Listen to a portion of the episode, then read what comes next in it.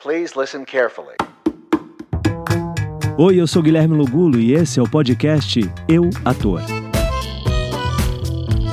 Então, finalmente Começamos! começamos, consegui trazer Fabi Bang, Bang. Uma agenda muito comprometida, Uma- é, né? Exato, É né? uma Estreias, filha que- É uma filha. dona de mim que eu tenho agora. A carreira É. não é mais solo. Não é mais Antes solo? era carreira solo, É. agora não é mais carreira solo pro resto da vida. Então, Que maravilha. Recém-completado um aninho de idade. um aninho, eu sobrevivi, hein? Sobreviveu! Eu sobrevivi. Hoje... Agora mãe, quem diria? Cara de 15. Você acha? Dizem que eu tenho cara de 13.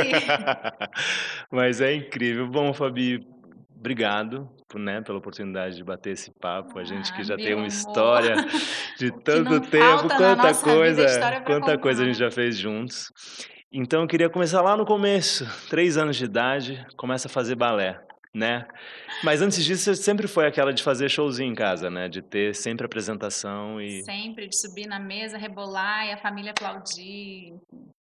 É, isso era muito estimulado, sabe, dentro da minha casa.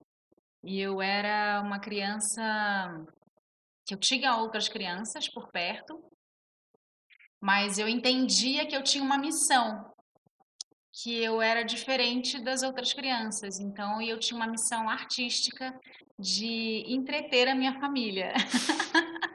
Mas aí você começa a fazer balé e, e como é que é isso? Você já levava a sério desde muito nova Era ou não? profissão. Era uma profissão. Fazer o coque, a sapatilha. Sim, era para levar a sério, não era de brincadeira. Não era um hobby, né? Não era. E eu nem, não sei nem se isso é bom, sabe? É, porque eu não, não encarava aquilo como uma atividade é, extracurricular. Eu encarava como uma carreira, como uma profissão, né? E, enfim, levava muito a sério. E era, e eu fazia numa academia, né? Que a, a minha mãe eh, trabalhava com a minha tia, elas tinham uma academia de dança. E então eu estava ali num ambiente extremamente familiar. E até que eu, a minha mãe me, me, eh, me contou que existia a possibilidade de eu entrar para a escola de danças do municipal, né? Que é Do Rio de danças- Janeiro. Isso, que chama Escola Estadual de Danças Maria Oleneva. E aí ela perguntou se eu queria, e eu falei que eu queria. Isso com quantos anos? Isso com de 7 para 8. Aí ela falou assim: olha, mas lá é diferente, tá? Lá são aulas todos os dias, lá eh, não vai ter a gente por perto, porque como a academia era delas, né, eu estava muito assistida de perto. E então, e ela me explicou tudo que seria um, eh, né, eu entrar num ambiente mais rigoroso, né, com mais disciplina e tal, e perguntou se eu estava afim. E eu falei, tava. Ela falou, mas olha, você vai ter que passar por um teste. Aí é que eu falei, então, é aí que eu quero mesmo. Ah, tô pronta. É isso que eu quero encarar, sabe? É, e aí eu fui, fiz o teste e tinham muitas crianças. Porque imagina, a escola do, do municipal é uma escola gratuita e é uma escola extremamente completa. Então, assim, você tem aula, as aulas práticas, né, de balé, que são diárias, enfim. Mas você tem aula de teoria musical, você tem aula de história da dança, você tem aula de, eh, de terminologia, sabe? E com os melhores professores, né? Que tem É. um currículo de professores muito bom, né? Exato. E fora o acesso que você tem a um ambiente mais profissional, que é o ambiente do teatro municipal. Então, é, Que o sonho de todo bailarino, eu lembro, na minha época era esse. Entrar no teatro também. municipal. é, mas que bom que eu não continuei com esse sonho, sabe? É. Mas respeito muito quem tá lá sim, e eu acho sim. que é uma carreira linda e eu sonhei durante muito tempo, mas é que Em hoje em, ser dia bailarina em clássica, ser bailarina né? clássica. Isso é importante, porque é, é- é bem diferente de fazer um jazz, um É, contemporâneo. total, O clássico exige, tem uma exigência surreal, assim, do Sim. corpo, né? Que não é, É. natural, não é o natural do Não corpo. é natural e, e- ainda exige também que você nasça com, Com as condições, é, é. condições, o é, pé, que eu não nasci. Mas eu sempre fui muito o trabalho, né? é muito desafiadora, sabe? Eu sempre, eu, eu sou uma pessoa que sempre exigiu além, sempre exigiu muito de, de mim mesma, sempre exi- exigi muito de mim. É, então eu tinha muita raça, eu tinha o que estava ao meu alcance? Eu não podia ter uma perna aqui, porque eu não nasci com essa perna aqui, eu não ia adquirir isso, por mais que eu alongasse. Você sabe Sim, como é, é. né? Por mais que eu alongasse, por mais que eu me exercitasse, que não, não era, eu não ia alcan- alcançar aquilo. Então, eu en- tentava encontrar naquele universo de possibilidades aonde que eu poderia me destacar. Uma luta pela sobrevivência, né? É, É uma luta pela é. sobrevivência. E é super competitivo, né? Porque todos os colegas ali, você faz uma diagonal de balé, é competição. Quem virou mais, mais pirueta? Quem É. parou no balance? É, exato. O tempo Aí tem inteiro. esse olhar, de- desde muito pequeno, né? Então eu, eu saquei que eu podia ter agilidade, que eu podia Virtuosismo, girar, né? é, sabe? Que eu podia ter dar três piruetas e eu podia ser boa na bateria, porque eu tinha essa força e eu tinha essa essa O virtuosismo, né? É. né? Dessa... e que existia também algo em mim que eu sacava que eu podia usar a meu favor. É, porque o universo da dança e tal, eu me lembro que eu observava muito as bailarinas daqui para baixo. Então eu via como o pé dela estava esticado, como as pernas estavam subindo e descendo e tal. E aí, conforme o tempo foi passando, eu comecei a observar uma bailarina daqui para cima. É, e eu entendi que o que chamava a minha atenção era o conjunto da obra. Então, que não adiantava ela ter uma, uma perna aqui, sendo que daqui para cá não acontecia nada. Interpretação, A né? interpretação. E aí eu falei, então, isso eu tenho, isso eu consigo alcançar, sabe? Eu consigo observar, eu consigo aprender como é que se faz. É, e aí eu fui buscando um espaço, é, sabe? Aham. É, Chegou a fazer. Você entrou em algumas companhias, trabalhou na companhia trabalhei, do. trabalhei. eu Você não entrou no municipal, mas você trabalhou em outras companhias, né? É, trabalhou mas, eu, mas eu dancei em vários, é, assim, balés do, do vários municipal. balés, porque acaba que eles sempre usam as meninas da Sim. escola e tal. E eu sempre estava nesse grupo das meninas que... Das boas. É, que se destacavam Ah. ali. Então eu tive ótimas oportunidades, sabe, de, de participar e tal. É, mas eu entendia que talvez não fosse exatamente O que aquilo. te movia. É, né? até porque eu também, nessa, nessa mesma idade que eu fiz o teste para o municipal e que eu acabei entrando, foi quando eu comecei a, a ir a teatros e minha mãe começou a me levar para assistir alguns musicais. É, e eu comecei a olhar aquelas pessoas que estavam em cima do palco e me identificar de uma forma muito direta, sabe? É, de, de associar que aquilo era a minha tribo, aquela Eu posso minha fazer isso. é, e que eu era e que eu era parte daquelas pessoas, como se aquelas pessoas fossem da minha família. Você lembra qual foi o primeiro musical que você viu? Lembro, foi o Não Fuja da Raia. Nossa, É, e aí eu voltei. quero ser a assistir. raia. É, eu voltei sete vezes, sete finais de semana. É, e engraçado, ela tinha um.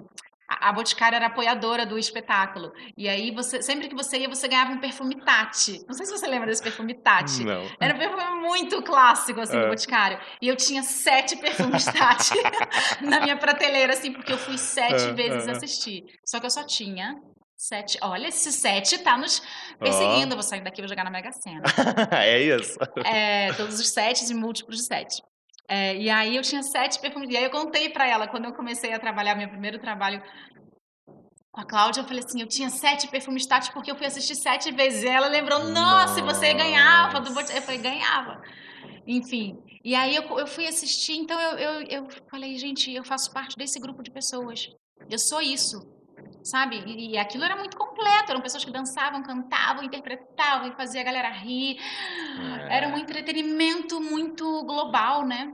Me É. identifico muito, porque eu, eu, eu, eu, eu pe- eu penso da mesma forma, assim, de essa coisa, o clássico pra mim também nunca foi fácil, assim, sempre muito trabalho. Aí, de repente, você começa a experienciar um teatro, o teatro musical e você vê, eu posso unir as outras coisas juntas, aí tem interpretação, aí tem o É. canto. Mas aí me fala, com- como é que foi? A primeira audição foi o Fantasma da Ópera? A minha primeira audição foi para o Rei Leão. Pasme. Nossa! Pasme, eu estava em Hamburgo. Mas pro Brasil ou pra, pra Europa? para a Europa.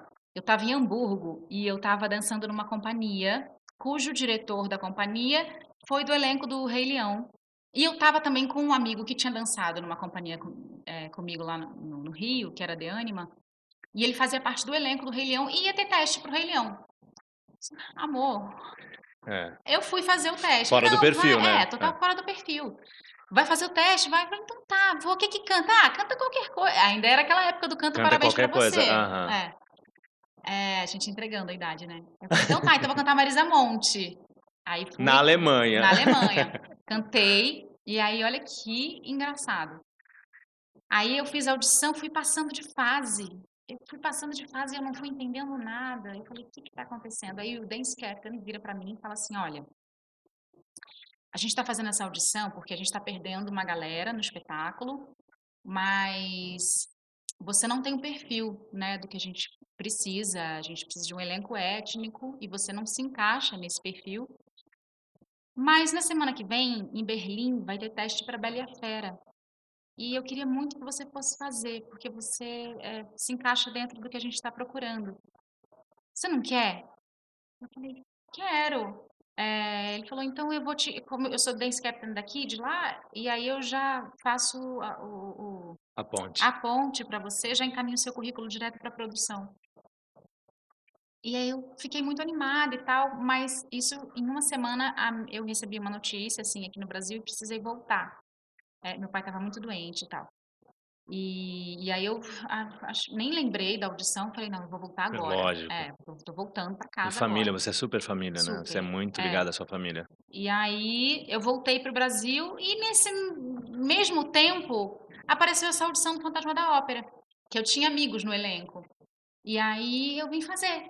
Falei, então tá, então eu vou fazer essa audição. O que que precisa? Não, só precisa vir é, com roupa de dança e tal.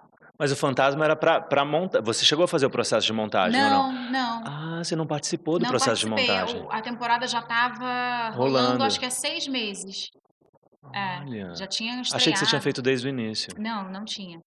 E aí eu vim fazer essa audição e quando eu cheguei, tinha muitas meninas, assim, todas aquelas É, com as pernas. Daquele É, perfil. com aquele perfil. E, e todas de preto, assim. E eu cheguei de laranja.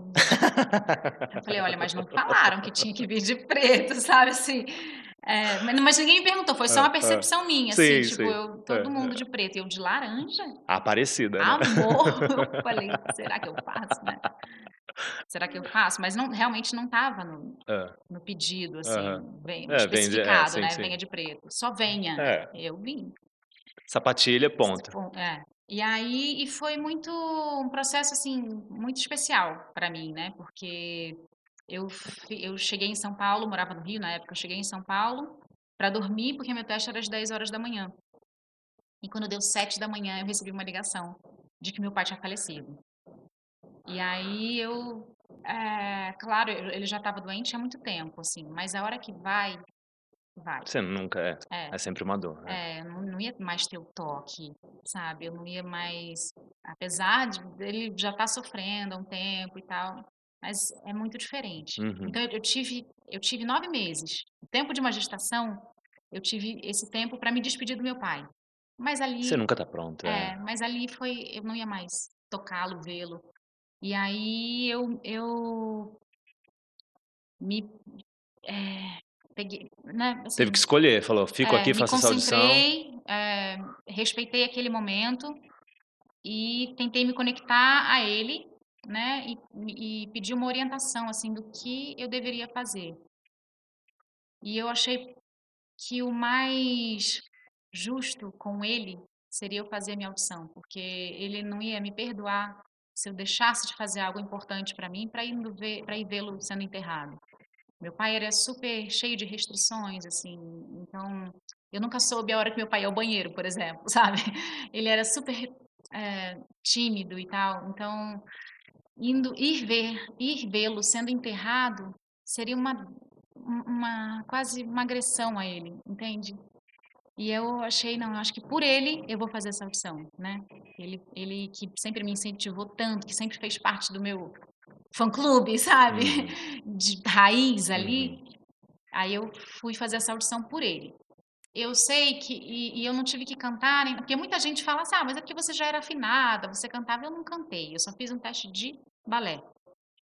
É, e era, foi um teste dificílimo, assim, tinha pirueta para direita, pirueta para esquerda, tudo na ponta, É, eu sabe? lembro, eu fiz o primeiro teste. Era um teste, um teste bem puxado Técnico, tecnicamente, técnico. técnico. E eu me destaquei, eu me lembro que teve uma hora que eu desequilibrei, assim, porque a sola da sapatilha de ponta não dá aquela estabilidade total e a gente tinha que fazer um panchê super super lento, né? Então eu, eu preparei, fiz o arabesque, desci pro panchê e eu comecei a desestabilizar. E aí na hora eu pensei, eu falei, pai, me dá a mão, me dá a mão, me dá a mão. Ah. Eu sustentei, Gui, sust... minha perna nunca subiu. Dessa vez ela subiu. ela subiu, eu sustentei, dei aquela respirada e voltei tranquili... tranquilamente. E a coreógrafa estava na minha frente nessa hora. E ela Obrigado, pai. Good girl. Mas aí como é que entra o canto na sua vida? Porque você é uma cantora absurda, assim, o que você faz com a sua Uhum. voz é de um talento e, e, e É. realmente é algo, ah, por ter esse background de- do balé, você fala, mas da onde essa menina tirou essa voz? Como foi? Foi também o estudo? Foi. Mas eu sei também que eu sempre tive é, um- um- Uma um- facilidade? uma facilidade e eu cantava muito quando eu era criança, de forma na brincadeira, sabe? E eu ouvia. É engraçado que eu tô fazendo o canto de ninguém agora e eu canto a área da Rainha da Noite. E na época tinha um comercial de carro que o. Ai, como é o nome dele? A- o- aquele cantor que canta. sempre- Pavarotti? Não! O É. Edson Cordeiro. Ah, o Edson Cordeiro fazia, eu Fa- lembro dessa propaganda. Lembra? E aí eu, eu ouvi aquilo e falei, nossa, que difícil, que desafio. E aí eu ia pro quintal da minha casa para tentar cantar igual. E eu achava que eu tava conseguindo. Eu achava. E hoje em dia, com 35, 25 anos 25 na cara, anos. ah. eu falo, gente, quantos anos tem que estudar para cantar isso de forma consistente? É músculo, né? Ali é É, trabalhar músculo, aquela. é, é, é. é- é um treino. É um treino igual academia. Pra crescer o bíceps, É, você tem que malhar ali. entrar num, num trabalho de condicionamento agora, mas enfim, voltando, eu sempre cantei, eu sempre cantei, assim, tentava imitar as cantoras, os cantores. Eu tinha um piano, né, que eu herdei do meu bisavô. Então eu Você ficava ali naquela notinha. ficava desafiando as notas e tentando reproduzir aquele som e tal. Então eu sempre fui muito né, de forma assim espontânea e de brincadeira, sempre acabei exercitando muito, né? E aí quando eu tava no Fantasma, eu fiquei eu fiquei Gui, Encantada com aquilo, aquele universo. encantada com aquele universo, uma, com uma engrenagem que funcionava. Figurino, cenário. Não, eu, eu me lembro de eu pegar o telefone e ligar para minha mãe e eu falei assim: Ô mãe, é o seguinte, tem uma peruca feita para minha cabeça, tem um figurino que cabe em mim. Não fui eu que costurei minha sapatilha, a sapatilha já estava costurada. Tinha um nome no espelho, assim, Fabi Bang, tinha uma garrafinha com o meu nome, e agora você não vai entender. A melhor parte é que tem cachê. Tem salário. Tem sa... Mãe, eu vou ganhar para isso. Yes! Agora me diz, porque eu, eu sei, eu te conheço muito, mas é bom pra gente compartilhar essa coisa assim de você teve um, um, um período muito de ser a, a sub da protagonista. É, Até chegar a sua grande oportunidade de, de criar esse lugar de protagonista, você sempre foi aquele lugar que você batia na trave, você entrava no elenco, mas você era, não era a protagonista, você era É. quase a, a protagonista. é. Como é que, que você lidou com isso? Como é que foi a sua experiência em relação a isso? Olha, eh, eu já tive vários pensamentos a respeito disso e hoje eu entendo esse processo, mas vou te falar que enquanto eu vivi, assim que eu que essas coisas estavam acontecendo e latentes, para mim era um pouco difícil porque se você é a cover, se você é a sub, significa que você chegou na final ali, né? Então eu fui para a final de todas as, as protagonistas cujo eu fui sub. E quando você chega na final, você tem aquela expectativa, não adianta, você criou algo dentro de você que te diz, pode ser que aconteça. Eh, e não aconteceu. E eu sou muito grata por tudo que não aconteceu.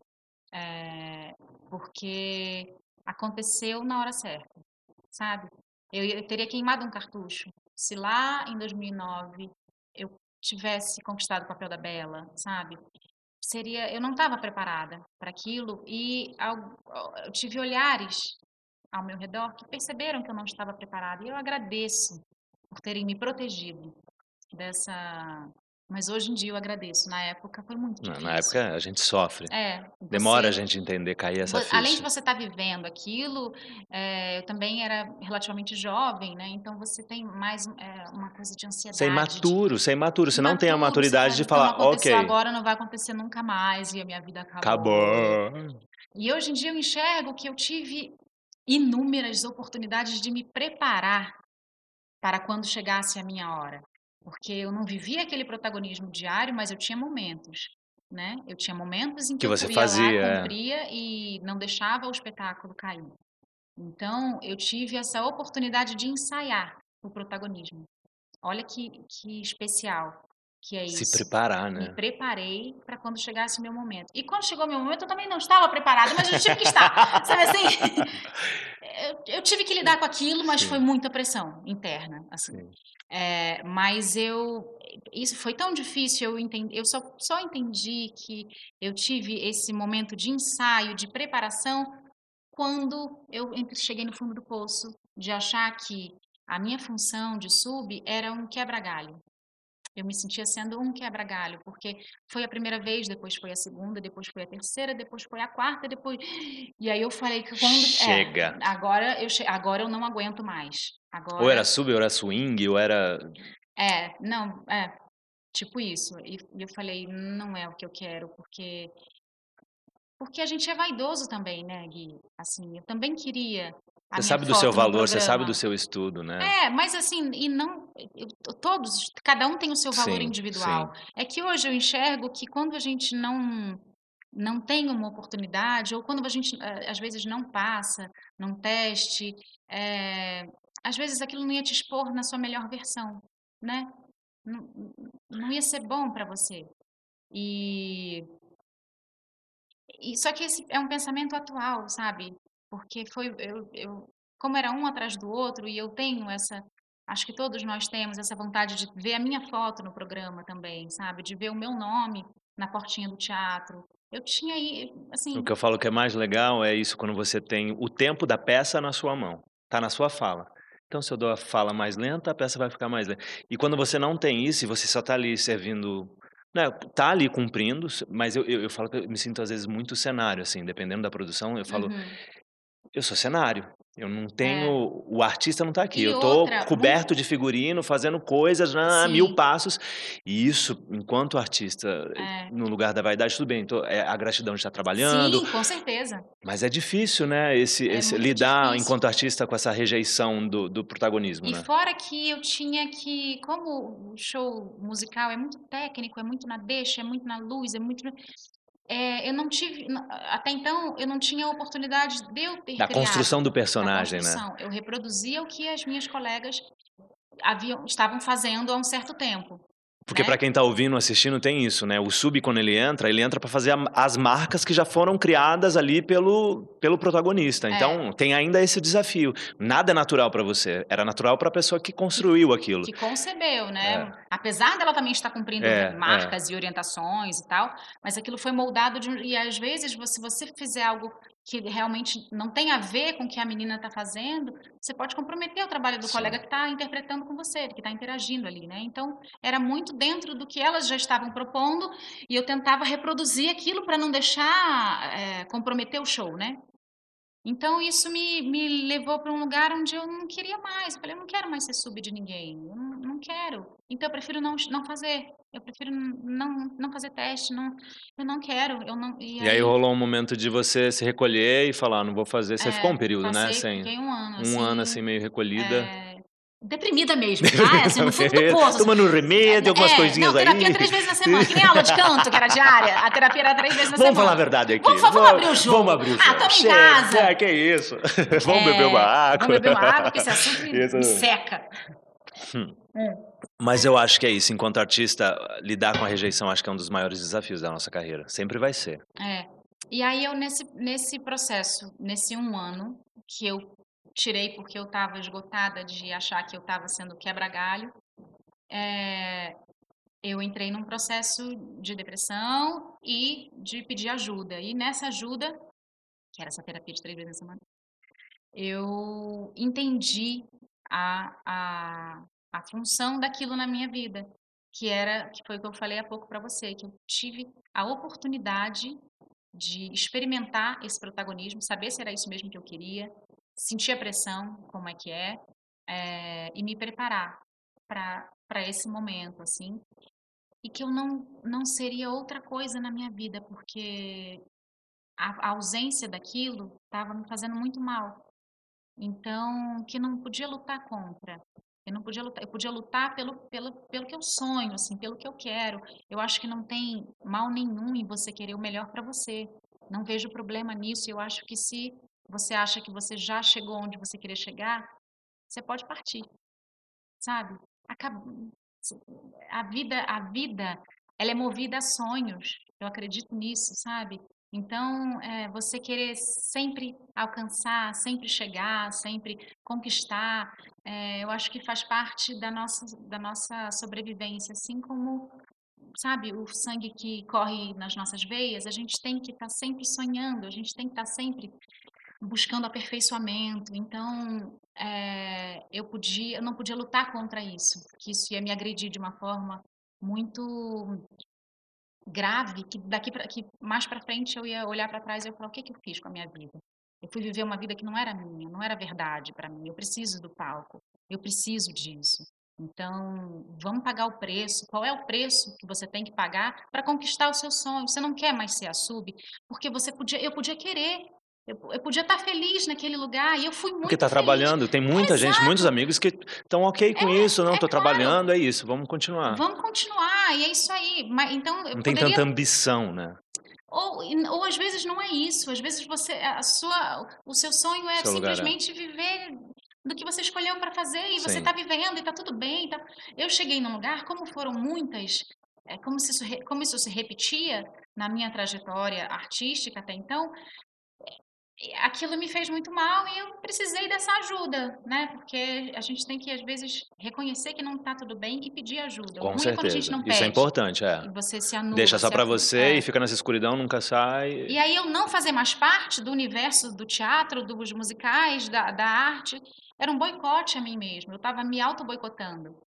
E aí, é... então foi quando eu entendi que tudo que eu tinha vivido era só uma oportunidade tão rara, tão rara. Poxa, não é que eu sou só a sub, eu sou a sub. Eu sou a sub de algo que é muito importante. Eu não deixo o show cair. Eu não deixo o espetáculo ser cancelado. O espetáculo não é cancelado porque tem alguém como eu. Tem várias pessoas como eu dentro do elenco que não deixam o espetáculo ser cancelado. Né? Porque se a Bela e a Fera não tem a Bela, não tem espetáculo. Entende? Aí logo você vem e e, e, e, e, tem Lois Lane, que a gente é. fez junto, e em seguida Glinda. E aí, tipo, como é isso? Porque de repente, alguém que tava ali, vai, aí de repente começa só é, conseguir papéis de protagonismo, né? Querendo ou não, Sim. Lois Lane tem seu protagonismo. Tem. E Glinda nem se fala. É. Ela, ela tá ali junto com a Elfaba le levando aquele show, é, contando aquela história. Mas em, engraçado, o Kiss Me Kate apareceu na minha vida assim de uma forma muito inesperada, porque a gente tinha acabado de terminar a temporada do Homem de La Mancha, que foi quando eu voltei desse processo de depressão, foi meu primeiro espetáculo. E foi muito difícil assim, porque eu me lembro que eu no auge da minha depressão falava assim, eu não sei como é que você chega numa audição, eu não sei o que se fala com as pessoas numa audição, eu não sei o que, que eu visto numa audição, eu não... Sabe quando... Sim, a, a sim perdeu tudo, é, perdeu tudo. É, eu zerei. Uhum. Eu zerei perdeu todo o alicerce que tinha construído daqueles anos todos. É, tive que reaprender. Então, então foi uma conquista muito grande. Eu entrei no Homem de La Mancha e aquilo para mim era uma medalha, sabe? Era uma medalha. Legal. Eu saí daquele lugar onde eu estava, que é o fundo do poço, que eu acho que só quem já visitou o fundo do poço sabe o quão escuro é, né? É, e aí a gente tinha acabado de terminar essa temporada, que acabou um pouco antes do momento, me pegou desprevenida. E eu falei assim: se nada acontecer, eu vou engravidar. Já preparando ali. Se nada acontecer, eu vou engravidar. É o momento, é a deixa que o universo está me dando de que esse bebê tem que nascer. Gui, foi tão impressionante, assim, porque eu tava chegando em casa com esse pensamento, assim, andando, tipo, como é que eu vou pagar a conta no mês que vem? Meu celular vai vencer, meu aluguel vai vencer, como é que eu vou pagar essa conta? E aí eu entrei em casa, a Marcela Altberg me ligou. Fabi, queria te perguntar como é que você tá no próximo semestre, que a gente está com um projeto aqui no Rio, né? Era o Kiss Me Kate. Eu falei, quando é o teste, Mar? É, ela falou, não, não, não é teste. É, a gente está te convidando pro, pro espetáculo. É, é. tipo, isso nunca tinha acontecido na minha vida, um convite, assim. É, você tá me chamando para espetáculo sem teste, tá? Ela é, é para um papel, assim, que é um papel muito legal, Fabi. Que é o papel da Lois Lane, e a gente queria uma menina com essa versatilidade que você tem e tal. E os meninos, na hora, pensaram no seu nome. E eu tô te ligando para saber como é que você como é isso pra você, né, e tal. Eu falei, põe meu nome agora. Eu tô indo, onde Já é que é. ensaio? É no Rio. Engoli seco. Hum, Eu tô a vida toda em agora. São Paulo já, São né? Paulo, né? Gato, Henrique, marido, né? Aí, falei, não, põe meu nome, eu tô indo. E aí eu não tinha muita dimensão do que era o papel, não. Não vou mentir, não. Eu não tinha dimensão do que era. Até que eu peguei o texto e eu falei, meu, tem uma um bife aqui. Isso aqui, isso aqui vai dar uns seis minutos de cena, né? E solo Essa canção, musical, é, é, essa essa canção canção. vai é. dar uns seis minutos de cena. Falei, ok, vamos encarar. E aí a coisa foi, a gente né, entrou no processo de ensaios e tal, e eu fui tomando a dimensão da coisa, me familiarizando com aquele texto. A galera amava, né? É, e aí foi um número que, poxa, sou tão grata ao Cláudio e ao Charles por essa oportunidade, e a Marcela, né, pela confiança ali, por- pela apostado, é, liberdade. é. é. Nesse mesmo momento começaram as audições de Wicked Eu lembro muito bem. né? E aí, eu me lembro que eu recebi o material das duas, tanto de Elfaba quanto de Glinda. E aí eu entrei naquele lugar de que se eu fizesse teste para as duas, eu talvez não pegasse nenhuma. E eu queria pegar, eu queria. Mas eu, chegou um momento em que eu quase desisti. Eu falei, Não, a gente estava prestes a estrear. Eu falava pra você, na- entrando assim, eu falava, mas Fabi, falou, não, tô indo amanhã pra São Paulo. Eu falei, mas a gente estreia daqui três dias. Era assim, a É, gente não tinha era estreado assim. ainda. Não, aí era Eu, eu busão. falei, você, você foi muito corajosa. Era muito busão, assim, com corajosa. ar-condicionado aqui no talo, ó, na minha cuca, aqui, ó. E eu levava uma coberta, eu e Léo Wagner, uma coberta, assim, pra não deixar aquele ar-condicionado roubar minha voz.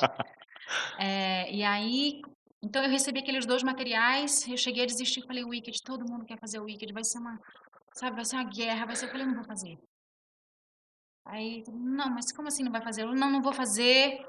Então tá, então eu vou fazer, mas eu vou fazer para uma só. Aí eu comecei aquela, aquela, aquele processo de crise interna, assim, vou fazer para Glinda ou para Elfa? Porque para para Glinda, eu acho que eu não sei, não sou bonita o suficiente para ser Glinda, e eu acho que para Elfaba eu tenho mais o lance mulher, Esquisita, esquisitona. Só eu posso falar, tá?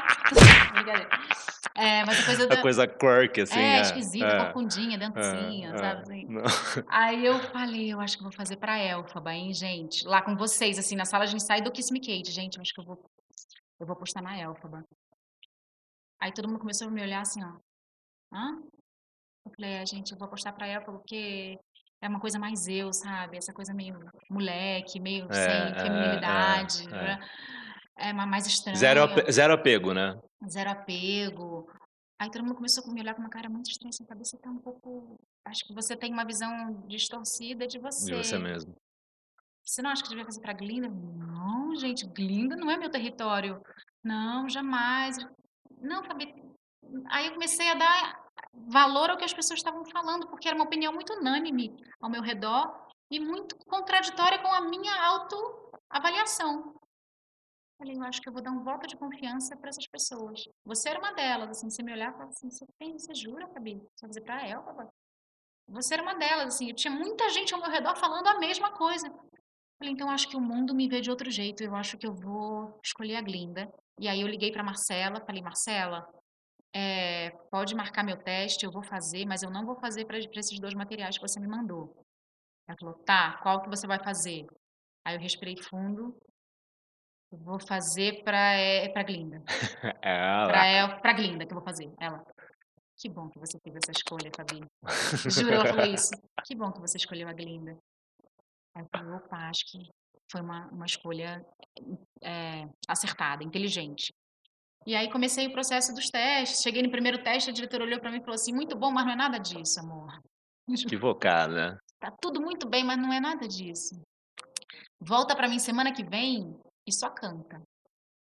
Só canta. Eu só quero ver você cantar. Assim, sem nenhum outro tipo de recurso. Eu não quero uma mão, eu não quero um olhar, eu não quero um ombrinho, eu, quero, eu quero que você só cante. Isso é tão difícil para mim. Porque eu tô É, porque falando você aqui vem do você, corpo, você vem da dança. Não, você vem da dança, a gente é corporal. É. Tudo vem. ah, Tudo. Tudo tem uma respiração Tudo, diferente, é, né? Um não. negócio ali. uma- Agora cantar, só cantar. É tipo quando você tá na, na, na, na avenida e aquela bateria começa a tocar e você Cata, cata, cata, cata, não não pode. você não, não requebrar, né? Não, não quebrar o pescocinho. Aí eu olhei pra ela falando assim e falei, sim, senhora. Parei. Sure. Sure, of course. Man, it's so easy. Aí eu cheguei e falei, gente, eu não posso fazer nada. Eu só posso cantar. Eu cheguei assim, Gui, eu fui crua, sabe? Crua, fria. Assim, eu cheguei, abri a boca e E cantei. era o Popular? Era o pop. Que é todo saltitante, tipo, como é que você canta isso parado? É tipo a bateria mesmo. É isso, é essa sensação. Eu ali, ó, de rainha da bateria, Vamos lá. bateria tutic, tutic, tutic, e eu intacta ali. É isso que você quer, filha? Fria. Sua atriz. Sério, Aí eu cheguei uma semana seguinte cantando, mas foi muito difícil. Acho que foi a minha audição mais difícil. Eu quieta, parada, cantando apenas Existindo. emitindo som, apenas emitindo som. Aí ela virou falou assim, good girl. Aí a Marcela disse assim, Aí ela "Você veio e te "Você dirigiu. juro? Você- Ela só queria me esvaziar. É. Ela precisava entender que eu era Entender que era dirigível. é. dirigível. Ela precisava zerar, né, deixar em branco, um papel em branco para ela colorir do jeitinho dela. Aí quando eu correspondi, que ela que eu sequei, que eu correspondi, ela, good girl. Aí ela virou pro pianista falou: "Você tem alguma nota para ela?" Aí ele falou: "Não, tá tudo bem, tá tudo bem." Obrigada. Aí eu saí assim. E aí começaram as outras fases, que eram, aí eu já já estava meio que na final e tal, fui passando de fase, fui passando de fase, tem uma história legal para falar dessa audição. É, fui passando de fase até que chegou o dia da final. Aí o dia da final é o dia que você tá ali na frente do gol, né? Copa do Mundo, pênaltis. Aí você fala, você marca esse pênalti, você ganha o troféu. Se você não marcar, você não é, você é vice. Não, vice não, é, é vice. É. Aí, tá, chegou o dia da final, aí concentração extrema. Aí eu cheguei na sala. Quase fiz- nem gosta de estudar, né? Quase não estudou. Quase Quase, não não se estudei, preparou. não. Imagina. Peguei dei uma lida breve. Nossa, fiz tudo que estava Você é super tudo. Aí entrei na sala, fiz o número. Aí a, a- a diretora virou pra mim e falou assim: é, Fabi, faz um favor pra mim. Você fez, foi ótima, foi brilhante, tal, foi muito bom. Mas estava tudo certo. Agora eu quero tudo errado. Faz errado. Erra pra mim. Aí eu falei, erro. Aí eu comecei, aí eu desconstruí, assim, esqueci, eh, e isso, me, me considera uma pessoa de que ali eu tive uma benção, assim, sabe? Que é muito difícil você esquecer o que você. Aí eu esqueci, errei, assim, mas errei feio, sabe? Errei, tipo, caí no chão, assim, tropecei, tava de salto, tropecei. Errei feio, e aí saí da sala, só que eles começaram a rir, a gargalhar. Eles começaram a gargalhar. Então eu falei, ah, acho que é legal, acho que é um ponto, né? Porque é um, a, a Glinda tem essa abordagem cômica, então eu acho que foi um caminho. Entendi por que ela pediu para eu errar, entendi. Ficou muito engraçado, né? Acho que eu sou engraçada no erro, hein? Hum, acho que dá um caldo aí. Aí isso me fez criar uma confiança e eu saí da sala de ensaio muito É feliz. meu. É meu. É, saí muito feliz. Falei, gente, eles gargalharam, sabe? Tava com o Jonatas Faro, tava lá também fazendo audição. Falei, eles gargalharam, Jonatas. Eu acho que foi bom, então. Aí a Mira tava lá também, ela falou assim, será que é a gente? Eu falei, não sei, mas eu acho que foi legal, assim, meu teste foi legal, porque eles riram muito. Aí eu tô saindo, assim, então nesse momento me entra uma famosa. Que o nosso maior medo é esse, quando os famosos chegam. Entra uma famosa, com, na época, em 2016, com 2 milhões de seguidores no Instagram, Uh. para fazer teste pra Glinda. Juro, eu fui. Ainda bem que ela chegou depois do meu teste. É. Porque eu fui olhando assim, ó. Sabe quando o Chaves faz? Hum, hum, hum, hum, hum. Eu tava nessa posição quando ela entrou. Eu fiz, não. Não, não é possível. Not again. Não, de novo, é, não é possível que isso está acontecendo comigo. 2 milhões de seguidores, eu, eu sei, ainda existia um negócio na época, na minha cabeça, que o olhinho, eu achava que um produtor, quando olhasse uma menina assim, muito famosa, com 2 milhões, o olhinho dele fazia assim, ó, brilhava, sabe? Aí eu só fiquei imaginando o olho da banca brilhando com os 2 milhões de seguidores dela. Aí eu fui me anulando, me anulando, me anulando. E aí eu fiquei muito mal e eu fui para casa muito mal. A gente é louco. Falei, aquela menina chegou, ela tem 2 milhões de seguidores, não tem como eu concorrer. Não tem como eu concorrer. Aí foi a resposta mais rápida que eu tive. Aí algumas horas se passaram, começou a chover e eu em casa, assim, ó, concentrado nas minhas orações. Não, gente, se tiver que ser, vai ser. Se não tiver também, vamos aceitar. Já foram tantas vezes na minha vida, né? Aí a Marcela ligou. Aí, aí ela falou, Rabi, você tá preparada para ser a Glinda? Eu falei, eu tô muito preparada, mas peraí, quantas Glindas são? Ela falou, ué, uma só. Eu falei, e eu sou qual? Não, você é a Glinda. Eu falei, mas a Glinda oficial? A Glinda, Glinda, Glinda. Você diz a oficial? Ela é a oficial do Brasil, a Glinda oficial. Arroba oficial. Eu falei, mas eu sou só eu, né? É assim, Não é alternando. é alternando? Como é que é esse negócio? Não, Fabi, eu tô falando você é a Glinda oficial do Brasil, do Brasil. Aí eu falei assim, ai, Mar. Aí eu Copa do comecei a chorar, né? Eu comecei a chorar, ô, Mar, sabe o que que foi? É que eu saí da sala de ensaio. Aí tinha fulano. Aí tinha fulano que ficava entrando. Aí ela virou pra mim e falou assim, Fabi, é, sim, é, ela tinha realmente, a gente tinha muito interesse, é um valor muito grande, claro que um famoso acaba que sempre traz público, não sei o quê. Mas a gente, na nossa conversa com a banca, com os criativos, com a produção, a gente precisa nesse espetáculo eh, do talento individual de cada um, entende? E não de uma relevância nas mídias, sabe? Não Que de um nome. A gente bom. precisa, eh, nesse espetáculo, a gente precisava do seu talento. Então, você que passou por isso, pelo seu talento, assim, independente de quem estava lá, de quantos milhões de seguidores tem e tal, era o seu talento que, que falou mais alto e é o que o espetáculo precisa. Ai, fiquei tão em paz com isso e tal. E aí, enfim, a gente começou a ensaiar e a gente foi para a estreia e na estreia eu tive uma crise de pânico. que delícia. Porque eu acho que é isso, né? Aí de repente você fala assim, pô, é aquele papel. Chegou o papel. E aí? E aí? Aí, Sempre vão ter novos desafios, né? Eu acho que é interessante a gente também falar sobre isso. Que é, mesmo chegando no papel protagonismo, vão, ter, vão surgir outros desafios que vão falar, É, ok, você tá essa pronta? ideia, essa ideia assim do quando eu falo, né, da imagem do gol na sua frente da Copa do Mundo e você ter que fazer o gol, não, o gol não é quando você faz o gol. O gol é você sustentar eh, essa esse título de, de campeão ao longo de uma temporada inteira. Esse é o gol. Sim, O gol não é passar no teste, Sim. entende? Passar no teste é o primeiro, pr- pr- primeiro passo. Aí você tem todo um processo que você vai ter que ter equilíbrio emocional, equilíbrio físico, eh, saúde. sim. Você né, vai ter que contar com várias vitórias ao longo desse processo. Passar na audição é o de menos. É o de menos. É o de menos, É, assim. O fazer ali É uma muito temporada difícil, tão é. longa quanto de musical, É. né? Normalmente o Wicked, um É, ano, um é ano e muito meio, difícil quantos você anos? passar na audição, mas se você olhar para todo o processo é a parte mais fácil, sabe? E aí eu me vi, então eu passei, a gente começou a ensaiar, eu estava vivendo realmente aquilo que eu sonhava, que eu, né, trabalhei tanto ao longo de tantos anos para conquistar, estava vivendo aquele momento intensamente, assim, até que eu tive uma crise de pânico na pré-estreia, assim, com o Steven Schwartz na plateia. E uma crise, Gui, que eu eh, me vi impotente.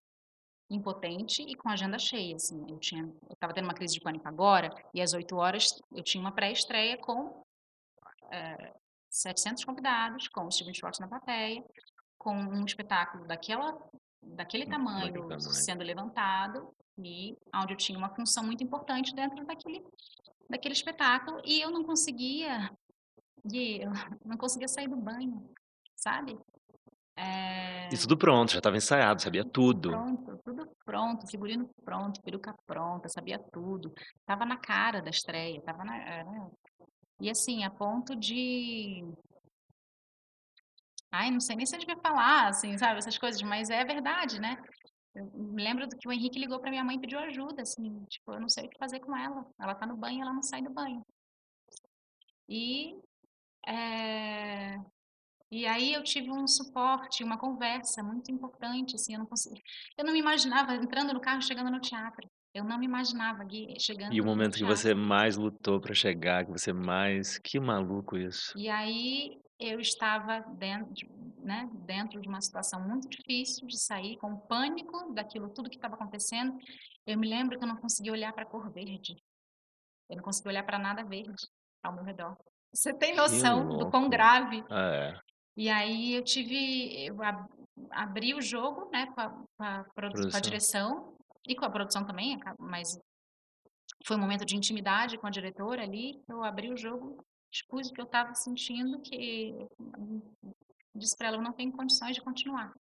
Eu não tenho condições, eu sei que o quão difícil é falar isso para você a essa altura do campeonato, mas eu não tenho condições de continuar.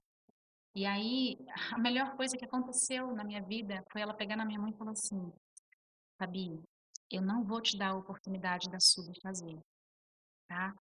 Você vai ter que fazer esse espetáculo e você vai só ter que sobreviver a ele, ok?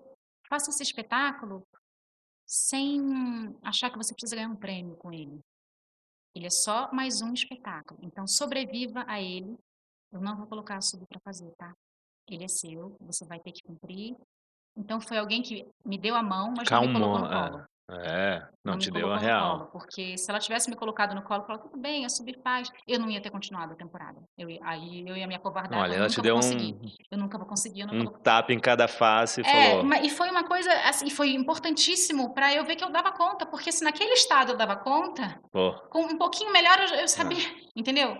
É, e foi a melhor coisa. Eu me lembro dessa conversa, assim, da- daquele apoio. Ah, e ela falou daquela uma, mão. e uma coisa que ela me falou que também me trouxe um conforto. Ela falou assim: olha, é, não é novidade para mim ver uma bruxa no estado em que você está. Eu já vi quase todas nesse lugar onde você está, em diferentes momentos da temporada. Por acaso você está tendo na pré-estreia, mas eu já vi todas as bruxas entrando nesse lugar onde você está em vários momentos da temporada. Então, para mim, não é novidade. Essa catarse, É, né? para mim, não é novidade. Eu entendo o que você está sentindo, já vi todas as outras sentindo também, e vai passar. Vai ter um momento em que vai passar, e você vai olhar para trás e vai até agradecer por esse momento, tá? Vai passar. Vamos sobreviver a esse show. Vá para ele sem é, a pretensão de que seja o melhor show da sua vida, porque a gente é tão vaidoso, tão exigente, eu acho que se eu não tiver ali tudo para dar, o show não vai acontecer. O show vai acontecer se você tiver 80%, se você tiver 60%, o show vai acontecer, as pessoas vão aplaudir. É claro, eu quero sempre ah, é, e aí eu tive que aprender a administrar isso. Eu queria estar sempre 300%. 100 não basta. Para mim, 100 não bastava. Eu precisava estar 300. 300%. E aí ela falou assim, é, ela colocou uma matemática na minha frente, 80% está tudo bem. O show vai sobreviver, o show vai acontecer, as pessoas vão gostar e vão divulgar e as outras, os amigos dessas pessoas vão comprar ingresso com os seus 80%. Pode acreditar. Com 60 também. Que com 60 legal. também. Então sobreviva a esse show. Você está defendida. Pode acreditar que você está defendida dentro de toda essa estrutura. Você não está exposta. Você está defendida. Vai acontecer. Então vamos sobreviver a esse show, apesar do seu mal-estar, apesar da sua sensação de impotência. Eu tenho certeza que você vai dar conta. E aí eu dei conta. Mas são shows assim que eu nem me lembro, É. mas eu passei por eles, sabe? Como se fosse um túnel assim, e não uma floresta onde eu colhi frutos e flores, Sim, não. Eu passei sim. por um túnel e eu sobrevivi àquele show. E aí, daquilo em diante, a coisa foi desmistificada, mas continuando sendo muito difícil, assim. É, esse foi o começo da temporada, onde eu... Mas isso é uma pressão de você com você mesma, né? É. Da sua, da sua perfeição, da sua, do seu, de querer sempre fazer melhor, de ser melhor, né? É, e, e eu acho que também a responsabilidade ali era muito grande para mim. E, enfim, eu eh, me sentia um pouco vulnerável, sabe? Um pouco, eh, às vezes a, a minha concentração podia se desviar. Enfim, e são muitos monstros, muitos monstros que apareceram na minha mente naquele momento Aham. ali. E eu, eu precisei, eh, não sei, eu tinha necessidade de me isolar, Aham. sabe? E me concentrar, entrar num processo de concentração extrema. E aí eu entendi. eh, eu me lembro que quando eu cheguei no Fantasma, eu achava muito estranho os camarins serem separados. Assim, então tem o camarim do balé, tem o camarim dos músicos, tem o camarim Dos protagonistas. é, dos personagens, que é, muitos deles dividiam, e o camarim dos protagonistas era, era separado. E aquilo me intrigava, sabe? Me intrigava muito. E aí, nesse processo, eu entendi por que, A que importância, a né? importância do, da concentração extrema, sabe? Você realmente precisa de uma concentração extrema para o tamanho da responsabilidade que é a responsabilidade do protagonista. E aí, é, então foi, foi uma temporada assim de muitas vitórias para mim, de muita superação.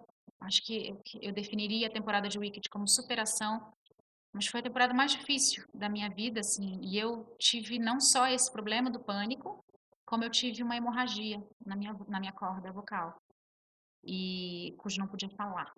Eu fiquei quase um mês sem fazer o espetáculo, com risco de precisar entrar numa cirurgia. E não fazer mais os seis meses que restavam, os cinco meses que restavam. É, e aí foi um, assim, foi um baque para mim, ó, a partir de amanhã você não faz mais, você vai entrar num processo de terapia vocal, onde você não vai falar, onde você não vai cantar, onde você não vai sussurrar, não podia sussurrar, que era pior, porque quando você sussurra, a prega também entra em contato uma com a outra. Gente. E aí eu fiquei é, cerca de 20 dias sem falar, sem falar com o meu marido dentro de casa, mandando mensagem para ele por WhatsApp, ou apontando. E a minha temporada correndo, o meu sonho acontecendo. É, e junto a isso, tinha novela? Imediatamente depois. Ah, foi logo depois, desses, logo depois. dessa coisa da voz? É, foi logo depois. A temporada rolando, o meu sonho acontecendo, sem mim, mas tudo bem, eu entendi, né, entendia momento. aquele momento, ok, eu preciso me recuperar, eu preciso dessa terapia, eu preciso... É, e aí eu fiquei esses 20 dias sem falar e a gente não imagina a, a, o que muda com a gente quando a gente está impotente vocalmente. É, e aí a gente foi examinando, eu tinha um acompanhamento diário, diário. Eu diariamente ia ao médico para a gente é, fotografar essa corda para acompanhar a evolução dessa hemorragia, drenagem né, do sangue. E, e ele foi drenando, foi drenando, foi drenando. Assim, devo muito a essa disciplina, que é uma disciplina extrema e que às vezes, né, eu falei, ah, se, quando eu era criança, para mim já era uma profissão, né? Uhum. Já, eu falo, eu sinto falta um pouco da leveza, da, da enfim. E aí a minha disciplina extrema não me fazia descuidar disso em nenhum momento. Então eu fazia todas as imersões, imersões não, exercícios, exercícios e, e compressa. Gelo, a compressa de gelo que eu fazia, que era muito dolorosa, mas eu era era era sagrado para mim. E aí aquilo foi drenando, foi drenando, foi drenando. E aí no dia 19 eles falaram para mim, pode voltar a falar. E aí quando eu comecei, quando eu fui voltar, quando eu falei posso, eu falei assim, posso? Tinha perdido a, a, musculatura. Falar. Aí eu tive cinco dias de fono intenso e exercícios para conseguir uh, ganhar articulação e tal, sustentar minha língua e voltar a falar de uma forma que as pessoas compreendessem o que uhum. eu estava falando. Mas, mas era isso, assim, não dava para chegar no teatro, então era entrar muda, fazer o espetáculo e sair calada. Caramba. É, e sair assim, tipo, imediatamente após o espetáculo acabar, é compressa, é exercício, é desaquecimento, e saia calada, saia muda, porque ainda a gente tinha que ficar em observação daquele caso. Foi muito grave, assim, muito grave que eu tive. E os meus médicos que me acompanharam falaram assim, ó, o último caso que eu vi foi um caso, um caso cirúrgico. E você entrando numa cirurgia, você não faz mais a peça agora até então, é, todos esses monstros me acompanhando ao longo de uma temporada linda, né? Que era Wicked. Era Não, e de um sonho. né? De um sonho que você lutou tanto para conseguir, e de é. repente. E aí veio novela. Aí no meio novela. de tudo isso veio uma novela. Uma novela no meio disso. e eu não queria perder essa oportunidade. Claro. Poxa, é. que. Né? Então, é, tudo que, além do que eu sonhei, foi a, a novela era além do que eu sonhei e eu, eu é, acho que muito se deve ao Wicked e ao ah, Lane, principalmente, sim. assim, porque foi onde uma galera começou a me ver. É, Vanessa te viu fazendo Kiss Me Kate, e foi aí que ela teve a ideia de falar, não. É, e aí, e aí ela viu o Wicked também, aí é. o Dennis também viu, e enfim. O, o Dennis já tinha visto o Kiss Me Kate, mas não tinha visto o, o, Wicked. o Wicked ainda. E a Vanessa já tinha visto, que é a produtora de elenco. E aí me chamou para o teste, eu fui fazer o teste, mas assim, despretensiosa. Falei, nunca fiz um teste para TV, não vai ser no primeiro que eu vou passar. Ah, a Fabiana te enxerga. E aí, é, então, assim, tudo acontecendo ao mesmo tempo e eu passando por inúmeros é, é, crises internas, assim, sabe? Mas não, não deixando nenhuma oportunidade escapulir da minha mão, porque, poxa. É um momento além... único, não sabia se ia se repetir é, ou não, né? E, enfim. Aí você se encantou, se apaixonou pelo universo da, da, da TV, dessa outra, desse, né, desse... Me encantei, assim, Gui, de uma forma que hoje eu olho e falo, ai, queria ter vivido mais intensamente, porque, e quero voltar, assim, o quanto, a produtora de elenco... Alô, alô, alô, alô, estamos aí. elenco, estamos aí, eu quero muito fazer, eu quero muito, mas eu, é, eu estava fazendo duas coisas simultaneamente, e duas coisas, assim, que eram puxadas, dificílimas de serem feitas. Então, e uma no Rio, uma em São Paulo. Uma no Rio, era ponte aérea, era assim, era tenso, né? Será que eu vou chegar a tempo?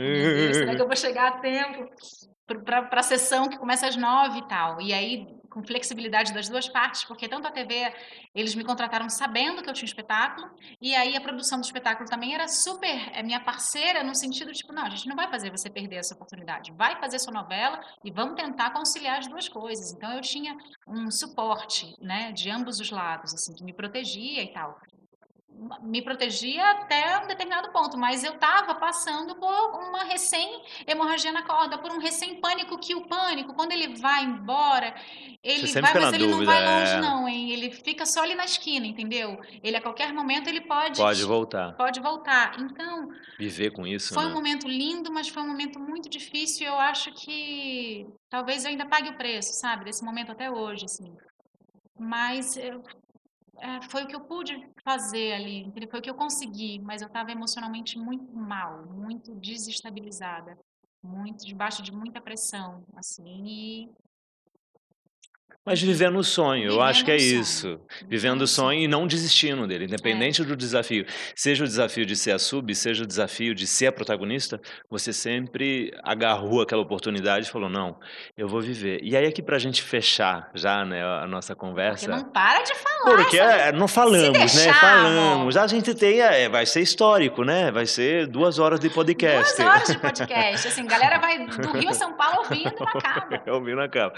Eu tenho sempre esse momento momento onde eu pergunto assim, eu falo, se você, Fabi, pudesse voltar lá atrás, com 18, 19, eu não vou falar com 3, porque com 3 realmente é, é, é, é muito novinha, né? Você, você vê sua filha que está agora com um ano, você fala, bom, mas com 18, aquela jovem, ambiciosa, é, competente, dedicada, o que você diria para ela hoje?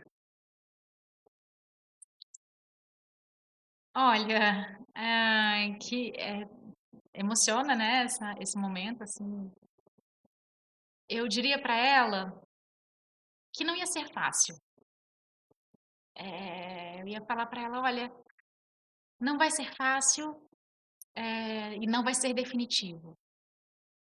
Então, esteja preparada para o passeio da roda gigante da vida. Esteja preparada para um dia estar tá lá embaixo, o outro dia está ali em cima e o outro dia está no meio. E, e, aproveite o passeio. Aproveite o passeio, porque é, a paisagem é bonita em todos os estágios da roda gigante. Sempre tem uma paisagem bonita e é algo que você só pode ver de um determinado ponto. Então, acho que seria isso. Assim. Que linda essa imagem. Aproveite o passeio. Olha, muito, muito, muito obrigado. Estou muito feliz de você ter compartilhado tantas tanto. histórias. Eu te amo tanto e eu quero muito, em breve, estar de volta com você no palco Estaremos. e ter você sempre na vida. Mas a gente está no palco da vida, sempre Exato. juntos. Conte comigo, estou aqui, te amo e torço muito por você.